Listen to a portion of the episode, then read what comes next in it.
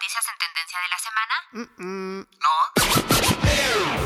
Entonces no te puedes perder Infocal, el programa donde se discuten los temas en tendencia de la semana, tanto informativos de todo tipo como musicales de distintos géneros. Infocal, todos los viernes a las 5 de la tarde y la retransmisión los lunes a las 12 del mediodía. Y ahora también en el podcast de la estación. Infocal, abre tu mente, despierta tus sentidos. Las opiniones vertidas en este programa son de exclusiva responsabilidad de quienes las emiten y no representan, necesariamente, el pensamiento de Radio Procultura Asociación Civil. ¿Y tú, qué tan curioso y analítico eres? ¿Te consideras una persona que está al tanto de lo que sucede en la actualidad? Infocal, el nuevo programa de Radioactiva TX, que llega para informarte de los acontecimientos semanales más relevantes en el mundo, con temas sociales, culturales, deportivos, de entretenimiento y mucho más. Pero eso no es todo. ¿Ah, no? No. En la parte musical de Infocal abordaremos géneros, artistas, eventos y cualquier tema musical que esté haciendo ruido en la industria, pero lo haremos de una forma muy diferente a lo normal, con el fin de borrar algunos estigmas y generar pensamiento crítico entre la sociedad. Comenzamos.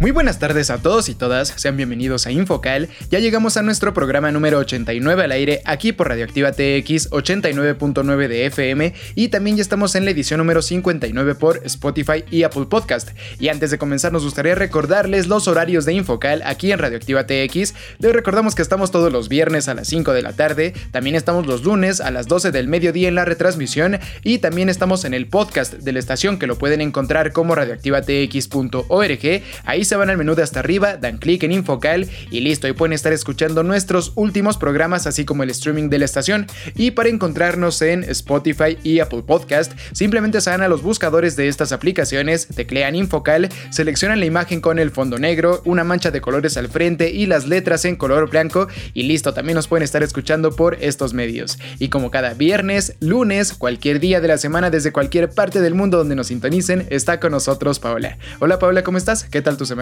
Hola a todos y todas, muy buenas tardes, espero se encuentren muy muy bien. Pues la verdad es que la semana ha estado, bueno, creo que ha tenido de todo. Les cuento que justamente el sábado nos fuimos a ver un partido de las mujeres, vimos la selección de Pumas contra la selección de Toluca.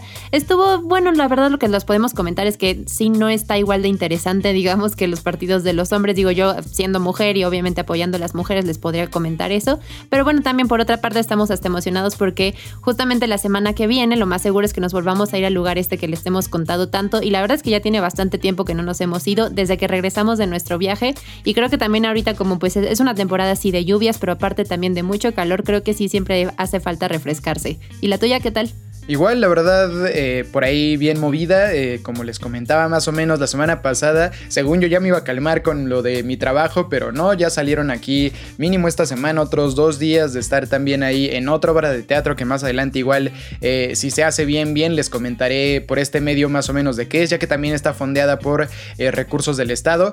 Entonces, pues bueno, igual he estado movida en esa parte y como bien lo comentas, Paula, también la semana pasada estuvimos en este partido de las mujeres, yo soy un completo aficionado al fútbol, entonces eh, sí les puedo decir que, miren, podemos estar como que de acuerdo en que a las mujeres se les debe dar las mismas oportunidades que a los hombres, pero creo que en caso, bueno, en el tema de fútbol, en específico, en el, en el fútbol mexicano, sí, todavía falta bastante para que se nivele eh, un partido de fútbol femenil con un partido de fútbol varonil. Por ahí estábamos viendo y estábamos haciendo eh, como un análisis futbolístico cuando estábamos en el estadio de que no daban ni siquiera cinco pases, por lo menos un equipo, así cinco pases seguidos. Eh, siempre era uno o dos pases y ya la perdían, o ya salía el balón de la cancha, o ya se caía alguna jugadora, o ya algo pasaba y raro, pero ya no se podía seguir la jugada.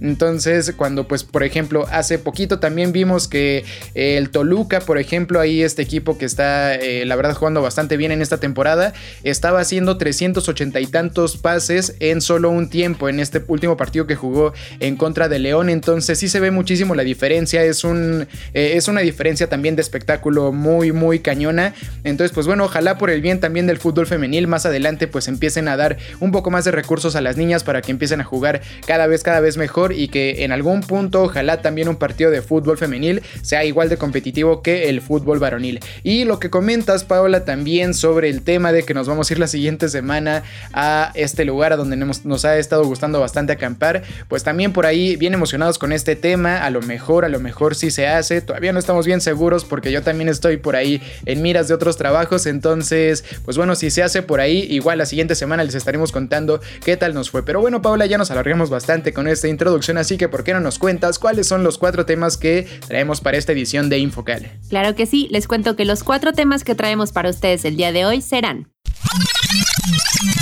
1. AMLO anuncia que su gobierno pasará de austeridad republicana a pobreza franciscana. 2. Presidente de China lanza advertencia a Estados Unidos sobre Taiwán. 3. Icónicos personajes de Breaking Bad reaparecen en Better Call Saul. 4. Dani Alves debuta en la Liga MX. Y en la parte musical estaremos hablando del grupo Pearl Jam, ya que cancelaron sus conciertos debido a la ola de calor en Europa. Pues ya lo escuchaste, quédate con nosotros, no le cambies y es más, súbela a tu radio o a tu dispositivo móvil que ya comienza Infocal. Y arrancamos con la primera canción del día de hoy. Este es el tema Black.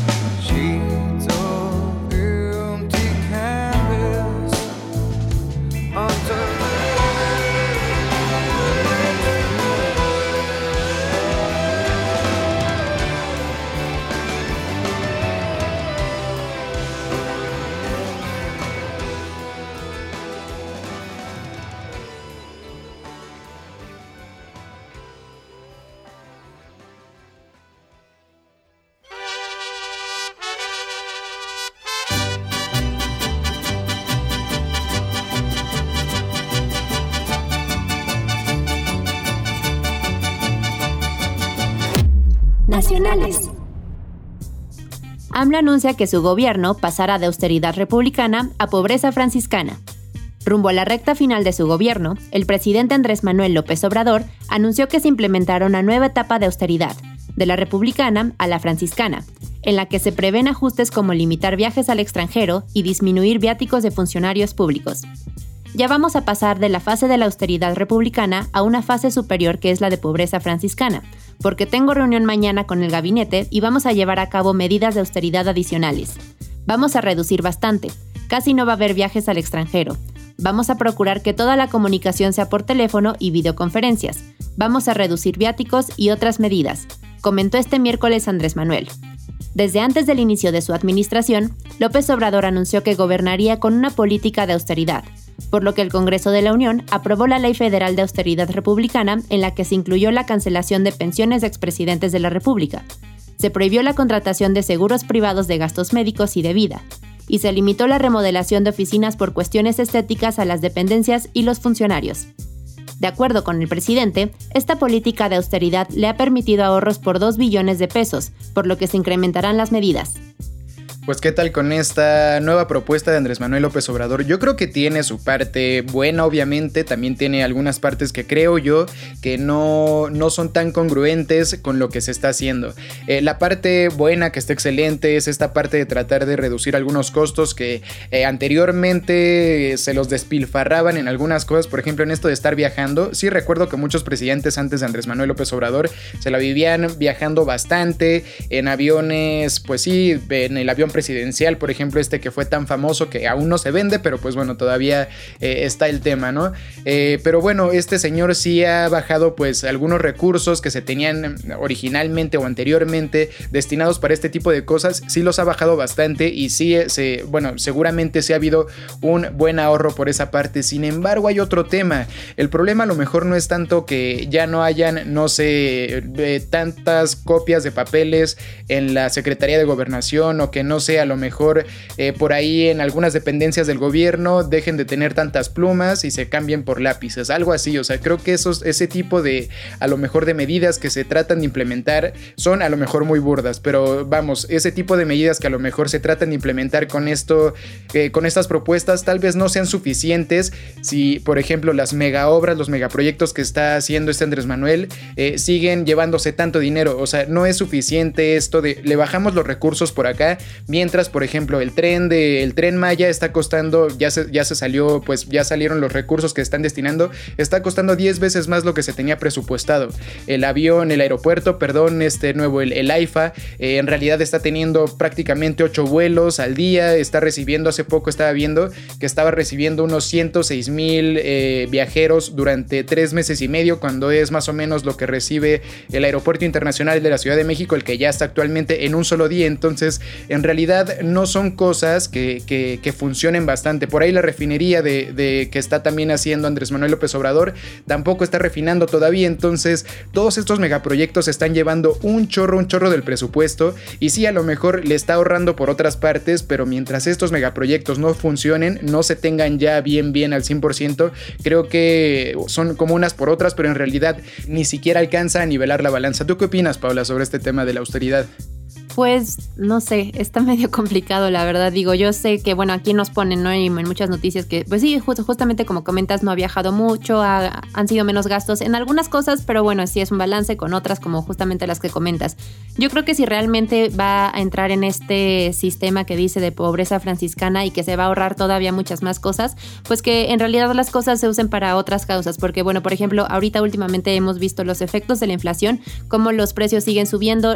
Eh, lamentablemente, en México sigue sin haber tantas oportunidades de empleo y la verdad es que hay muchos empleos también que están muy mal pagados. La pobreza obviamente sigue y bueno, este señor tanto comentaba que pues sí, obviamente iba a ayudar muchísimo a los pobres. Yo creo que realmente se debería enfocar en estos en estas personas y ayudarles más a las personas que realmente lo necesitan en vez de pues estar invirtiendo en cosas que o sea, tal vez lo vayamos a necesitar en algún momento, pero es muchísimo dinero y va a realmente estar funcionando en muchos muchos años. Sí, es que luego estos planes, en, muchos megaproyectos, eso sí hay que tenerlo como bien claro, eh, normalmente se termina gastando más de lo que se tenía presupuestado por X o Y cosas, pero esto ya es demasiado, o sea, ya 10 veces más de lo que se tenía presupuestado por ahí, eh, que el aeropuerto ahorita ya está medio funcionando y que no tenga ni siquiera, no sé, o sea, tantitos vuelos como para realmente quitarle tanta afluencia al aeropuerto internacional del Benito Juárez, eh, realmente son obras que no están funcionando, que a lo mejor eran buenas ideas, que a lo mejor eran eh, buenos proyectos, pero que no están funcionando, que se están llevando todo el recurso público para allá y que a fin de cuentas pues es casi casi pues bueno, nos estamos gastando un chorro de lana acá, vamos a bajarle el presupuesto por acá y en realidad lo que presentamos es lo que estamos reduciendo, pero no estamos presentando realmente lo que nos estamos gastando por otros lados, ¿no? Creo que esa parte sí a veces falta un poco de, congruencia y a lo mejor hasta de honestidad por parte de, de Andrés Manuel, que luego sí saca muchos logros, pero las cosas malas a veces no, no las saca por completo. Eh, como todos los gobiernos, ¿no? También los antiguos gobernantes, este, el, PRI, el PAN, todos ellos hacían exactamente lo mismo, pero creo que sí, eh, en este caso, esto de hablar de la, de la pobreza, perdón, franciscana y de que eh, decir que estamos como en una nueva etapa, de que vamos a estar todavía más, más austeros, bueno, el gobierno va a estar más austero, creo que, híjole, es, es como tipo casi casi una campaña para que digan, ven, seguimos ahorrando y ahorrando y ahorrando, pero por otros lados, estamos gastando un chorro de dinero. Y ahora, a lo que se va con todo este dinero, eh, a, donde se supone que se va a ir, es a diferentes programas sociales. Creo que eso está súper bien. Creo que seguirle apoyando a la gente que tiene menos oportunidades está bastante bien. Eh, ¿Algo que quieras contar? Sí, perdón. Bueno, justamente ahorita que sacas lo de los apoyos sociales, yo les quiero comentar un caso muy particular. Mi mamá está trabajando en un refugio para mujeres maltratadas en Cuautla y bueno, a, ella, me, ella me estuvo comentando hace algunos meses que eh, en el gobierno de Andrés Manuel López Obrador se han estado poniendo muy difíciles con estos proyectos. La situación con estos proyectos es que se tienen que presentar cada año y tienen que presentar muchísimos papeles. Y por ejemplo, ahorita, eh, no me acuerdo ahorita qué organismo es el encargado de los refugios, pero les dejaron de pagar a las personas que están trabajando ahí por alrededor de como cuatro o cinco meses y la verdad se están poniendo muy difíciles. Entonces, realmente espero que sí el, el dinero vaya destinado a programas de apoyo social y que no les pongan tantas trabas. Y es que justamente esto que comentas es parte de la austeridad que está presentando Andrés Manuel López Obrador. Eh, en realidad, a algunos temas así como estos, como lo que comentas de algunos refugios de personas, por ahí se le está quitando también mucho presupuesto a la parte de, eh, de los doctores y todo esto. No recuerdo bien cuál es la secretaría, pero se le está quitando los apoyos a algunas cosas de apoyo social. Y ahí es cuando ya en realidad no tiene como que tanto sentido. O sea, le está quitando a lo mejor, sí, un poco de presupuesto a lo que comentas de, apoyos a, a, los refugios, por ahí también a la unidad de cancerología también se le quitó en algún momento bastante presupuesto.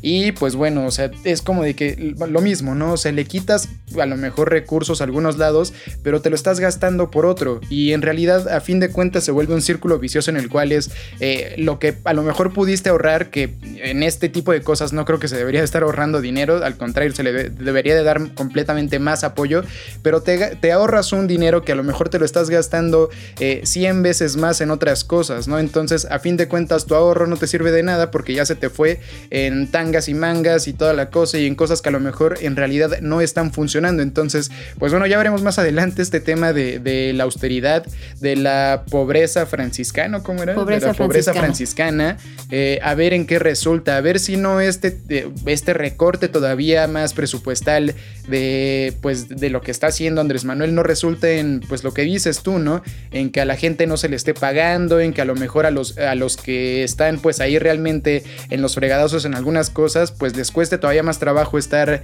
estar pues sobreviviendo de algunos temas que pues no sé, los que pagan son el gobierno, ¿no? Ojalá que esto no sea así, ojalá que realmente sea una buena idea y que se le quite un poco más de presupuesto realmente a quien tiene más, ¿no? O sea, realmente a, funcionarios de, cargos muy altos, a funcionarios que realmente no necesiten tanto dinero, eh, ojalá, ojalá esto sea por el bien de todos los mexicanos. Con esto cerramos esta nota y nos vamos al siguiente corte musical. Es un grupo de grunge formado en Seattle, Estados Unidos, en el año 1990, con integrantes de las bandas Mother Love Bone y Temple of the Dog. Los orígenes de la banda se encuentran en Green River, grupo de grunge formado en 1983 con los restos de otras bandas de la escena de Seattle. Después de la ruptura, los integrantes Stone Grossart y Jeff Ament comienzan un nuevo proyecto y en 1988 se unen al cantante Andrew Wood y empiezan a darle forma al grupo que se convertiría en Mother Love Bone se introducen cada vez más en la escena de Seattle y comienzan a llamar la atención por su estilo, en el que se fusionaba el glam rock con el punk. Pero semanas antes del lanzamiento de su primer álbum, Andrew Wood muere por una sobredosis de heroína el 19 de marzo.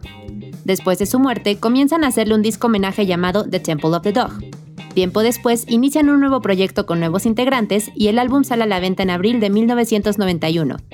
Después de firmar con Epic Records, el grupo debe cambiar su nombre y comienzan una serie de teorías acerca del origen del actual nombre de la banda. El más famoso de esos mitos proviene de Vedder, que cuenta cómo su bisabuela, de nombre Pearl, estaba casada con un nativo americano al que ella le preparaba una jalea, jam en inglés, hecha a base de peyote. Y los dejamos con el siguiente tema. Esta es la canción Even Flow.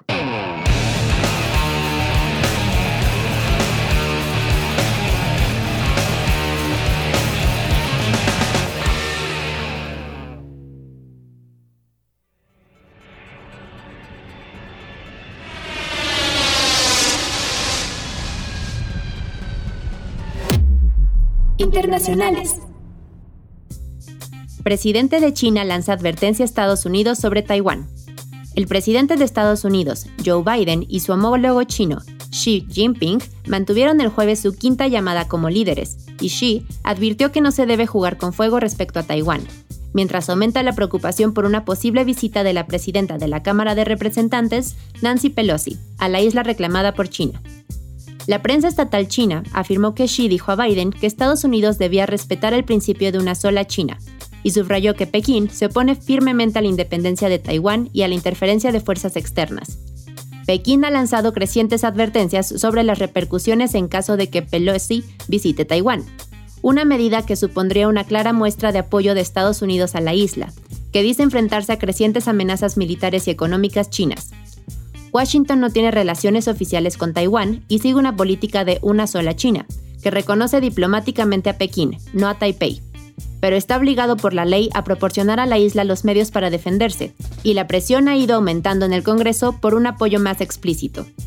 Funcionarios estadounidenses dijeron que veían el intercambio como otra oportunidad para gestionar la competencia entre las dos mayores economías del mundo, cuyos lazos se han visto cada vez más empañados por las tensiones en torno a Taiwán, un país de gobierno democrático que Xi ha prometido reunificar con el continente por la fuerza si es necesario. Biden también quería discutir cuestiones relacionadas con el clima y la competencia económica, dijo la fuente, así como la idea de poner un tope al precio al petróleo ruso para castigar a Moscú por su guerra en Ucrania. Una cuestión que la secretaria del Tesoro, Janet Yellen, planteó a sus homólogos chinos a principios de julio. El gobierno de Biden ha estado debatiendo si levantar algunos aranceles sobre los productos chinos como una forma de aliviar la creciente inflación, pero los funcionarios estadounidenses han dicho que no se esperaba una decisión antes de la llamada. Cuando Biden habló por última vez con Xi en marzo, le advirtió de consecuencias si Pekín daba apoyo material a la guerra de Rusia, y el gobierno estadounidense cree en esta línea roja no se ha cruzado en los meses transcurridos.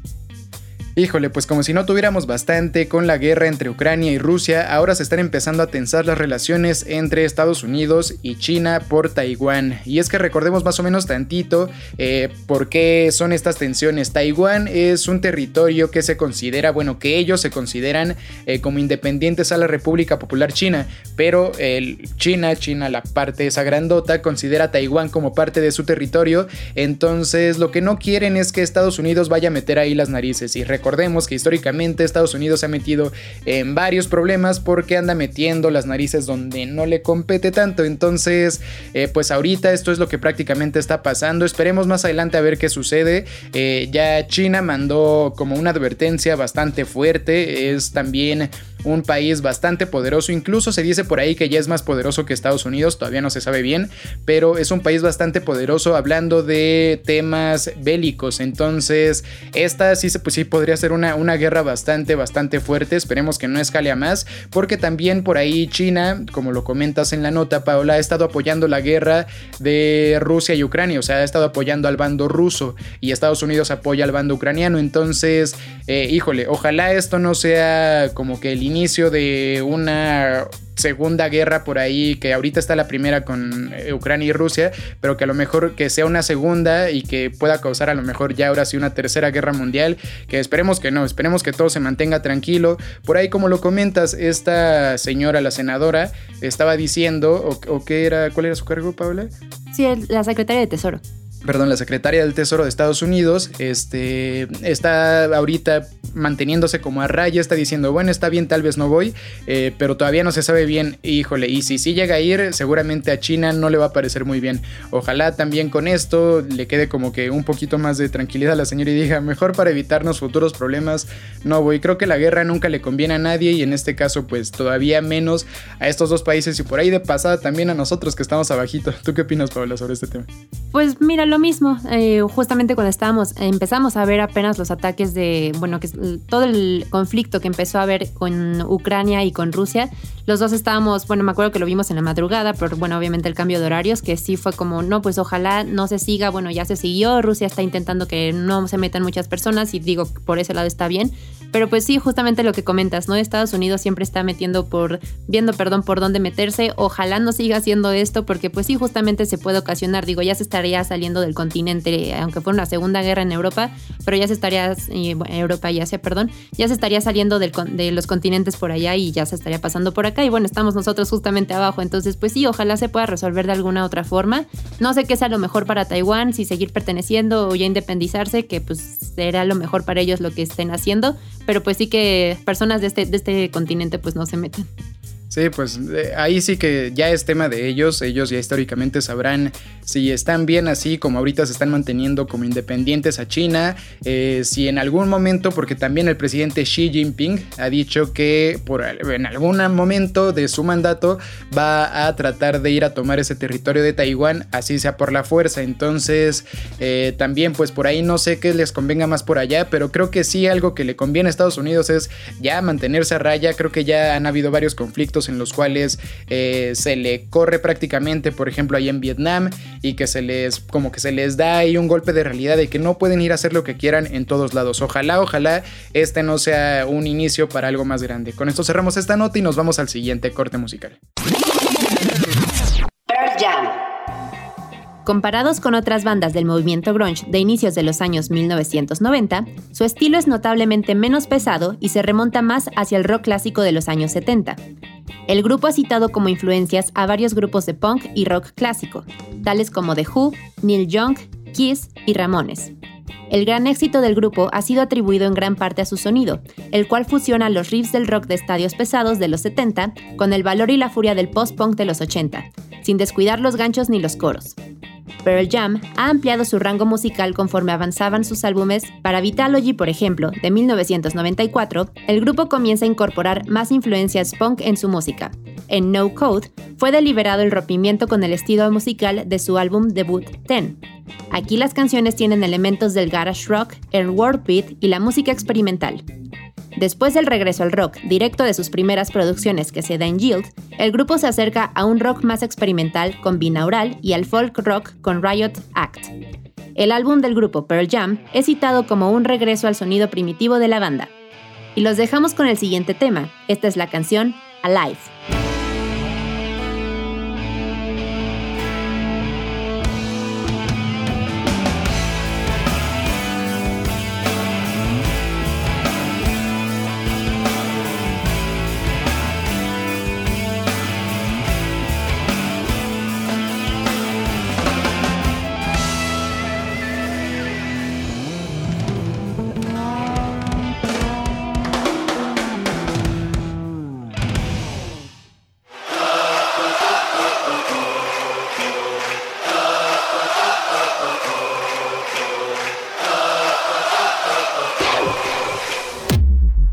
Entretenimiento. Icónicos personajes de Breaking Bad reaparecen en Better Call Saul. El próximo primero de agosto se presentará el episodio 11 de la sexta temporada de Better Call Saul. Será el penúltimo capítulo de la serie, y ahora se ha dado a conocer que su título oficial será simplemente Breaking Bad. Obviamente lo anterior es un guiño a la serie principal que inició a todo este universo criminal, pero también es una vuelta de mano, considerando que Saul Goodman, el personaje de Bob Odenkirk, debutó en un episodio llamado Better Call Saul, el octavo capítulo de la segunda temporada de la serie Breaking Bad. Lo otro relevante es que los productores de la serie anunciaron oficialmente que antes de que termine la serie se concretará una aparición especial de Walter White, Brian Cranston y Jesse Pinkman, Aaron Paul. Aunque se desconocen los detalles de esa aparición, un título como el del próximo episodio eleva las expectativas de la audiencia. En todo caso, por ahora no está confirmada la aparición de ambos personajes en el próximo episodio, el cual será escrito y dirigido por Thomas Schnauz. También hay que tomar en cuenta que la otra posibilidad es que ambas apariciones se guarden para el penúltimo episodio, ya que ese capítulo será escrito y dirigido por Vince Gilligan, creador de Breaking Bad y co-creador de Better Call Saul. O simplemente podrían ocurrir en el último, la serie nunca ha jugado de forma previsible. Sea como sea, Better Call Saul ha desarrollado una última temporada excepcional, y son pocas las interrogantes que quedan. Obviamente lo más grande es lo que ocurre con Saul en su futuro monocromático con una nueva identidad. Pero también falta la conexión con los protagonistas de Breaking Bad y, más importante, la resolución sobre la historia de Jimmy McGill y Kim Wexler. Pues qué tal, cada vez se pone más interesante esta serie de la cual los dos somos fanáticos, llevamos viendo desde Breaking Bad, eh, hemos aguantado la del camino porque va después de Breaking Bad, pero eh, ahorita con Better Call Saul igual nos hemos metido bastante, sí está bastante interesante esta serie, es un poco lenta a lo mejor al principio, pero ya en los capítulos de, esta última temporada la verdad sí está bien interesante, por ahí si tienen chances de verla, podría ser una buena, una buena idea que por ahí eh, le echen un ojo a lo mejor a, esta serie Better Call Saul. Con esto cerramos esta nota y nos vamos al siguiente corte musical. Su discografía consiste en 11 álbumes de estudio, 6 álbumes en directo, 32 sencillos, 15 videos musicales y 263 bootlegs. El álbum Ten lanzó a la fama a Pearl Jam y se convirtió en uno de los álbumes de rock alternativo más vendidos de la década de 1990. Después de un intenso calendario de giras, la banda volvió al estudio para grabar lo que sería su segundo álbum de estudio, Versus. Tras su lanzamiento, el álbum estableció el récord de más copias vendidas de un álbum en una semana, y pasó cinco semanas en la cima de la lista Billboard 200. Agobiados por las presiones del éxito, Pearl Jam decidió reducir el nivel de promoción de sus álbumes, incluso negándose a lanzar videos musicales. En 1994, la banda lanzó su tercer álbum Vitalogy, que se convirtió en el tercer álbum de la banda en ser certificado multiplatino de forma consecutiva. Y los dejamos con la siguiente canción. Este es el tema Jeremy.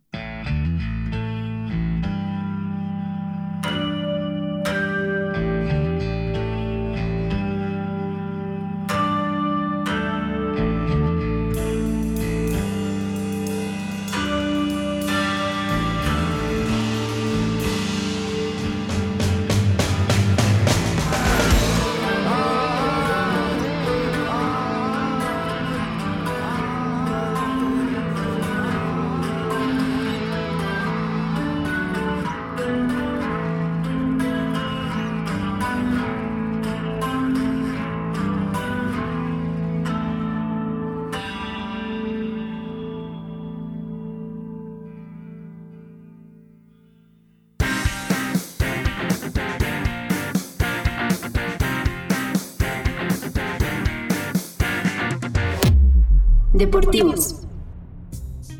Dani Alves debuta en la Liga MX. Dani Alves por fin debutó en la Liga MX con la camiseta de los Pumas. A pesar de no poder sacar la victoria en el Olímpico Universitario ante Mazatlán, el legendario jugador brasileño se hizo presente dando la asistencia para el gol que le dio el empate a los universitarios. Pues qué tal, ya debutó el brasileño, esta leyenda del Barcelona, en el Pumas, en los Pumas de la universidad. Híjole, creo que si hace un año nos hubieran comentado que Dani Alves iba a estar jugando por acá, y más en específico en Pumas, un equipo que no se acostumbra por tener grandes fichajes de, muchísimo dinero, creo que nadie se lo hubiera imaginado. Y ahorita pues ya se cumplió. Y la verdad se le ve bastante bien, se le ve bastante cómodo, se le ve bastante alegre, se le ve muy comprometido, no se ve que venga nada más a cobrar y ya aquí a echar la flojera en el final de su carrera, sí se le ve que va a estar compitiendo, recordemos que hace poquito todavía estuvo por ahí en clubes como el Paris Saint Germain, estuvo en, en un club como la Juventus, viene de jugar en el Sao Paulo de Brasil, entonces viene de clubes bastante, bastante interesantes. Recordemos que también este es el jugador más ganador en toda la historia, es el jugador que más campeonatos ha ganado a nivel profesional en toda la historia, entonces realmente estamos hablando de una leyenda que vino a jugar aquí con los Pumas de la UNAM. Por lo mientras ya hizo su debut frente a Mazatlán,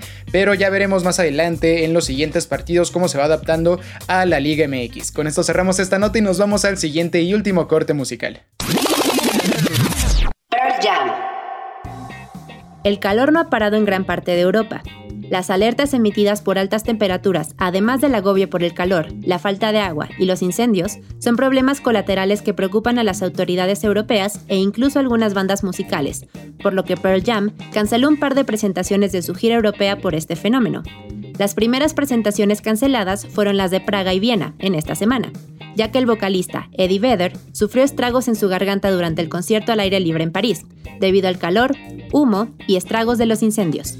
Y de esta forma es como llegamos prácticamente al final del programa del día de hoy, queridos amigos y amigas. No nos queremos ir sin antes recordarles los horarios de Infocal aquí en Radioactiva TX. Les recordamos que estamos todos los viernes a las 5 de la tarde, también estamos los lunes a las 12 del mediodía en la retransmisión y también estamos en el podcast de la estación que lo pueden encontrar como radioactivatx.org. Ahí se van al menú de hasta arriba, dan clic en Infocal y listo, ahí pueden estar escuchando nuestros últimos programas así como el streaming de la estación y para encontrarnos en plataformas digitales como Spotify o Apple Podcast, simplemente se van a los buscadores de estas aplicaciones, teclean Infocal, seleccionan la imagen con el fondo negro, una mancha de colores al frente y las letras en color blanco y listo, también nos pueden estar escuchando por estos medios. Muchas gracias por habernos acompañado el día de hoy y los esperamos la siguiente semana. Muchas gracias por habernos acompañado, esperamos que hayan disfrutado del programa junto a nosotros y nos escuchamos la próxima.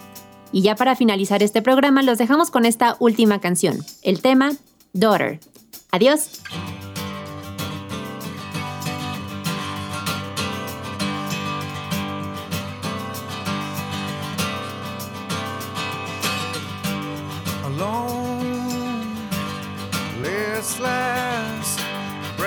Breakfast table in an otherwise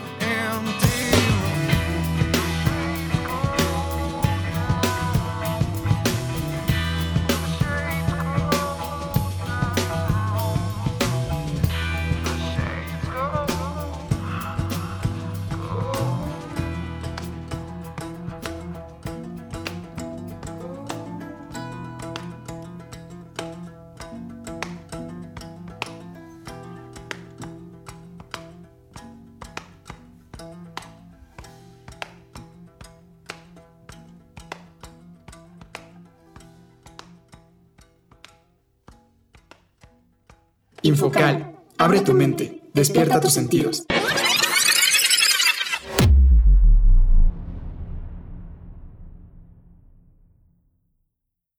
Las opiniones vertidas en este programa son de exclusiva responsabilidad de quienes las emiten y no representan, necesariamente, el pensamiento de Radio Procultura Asociación Civil.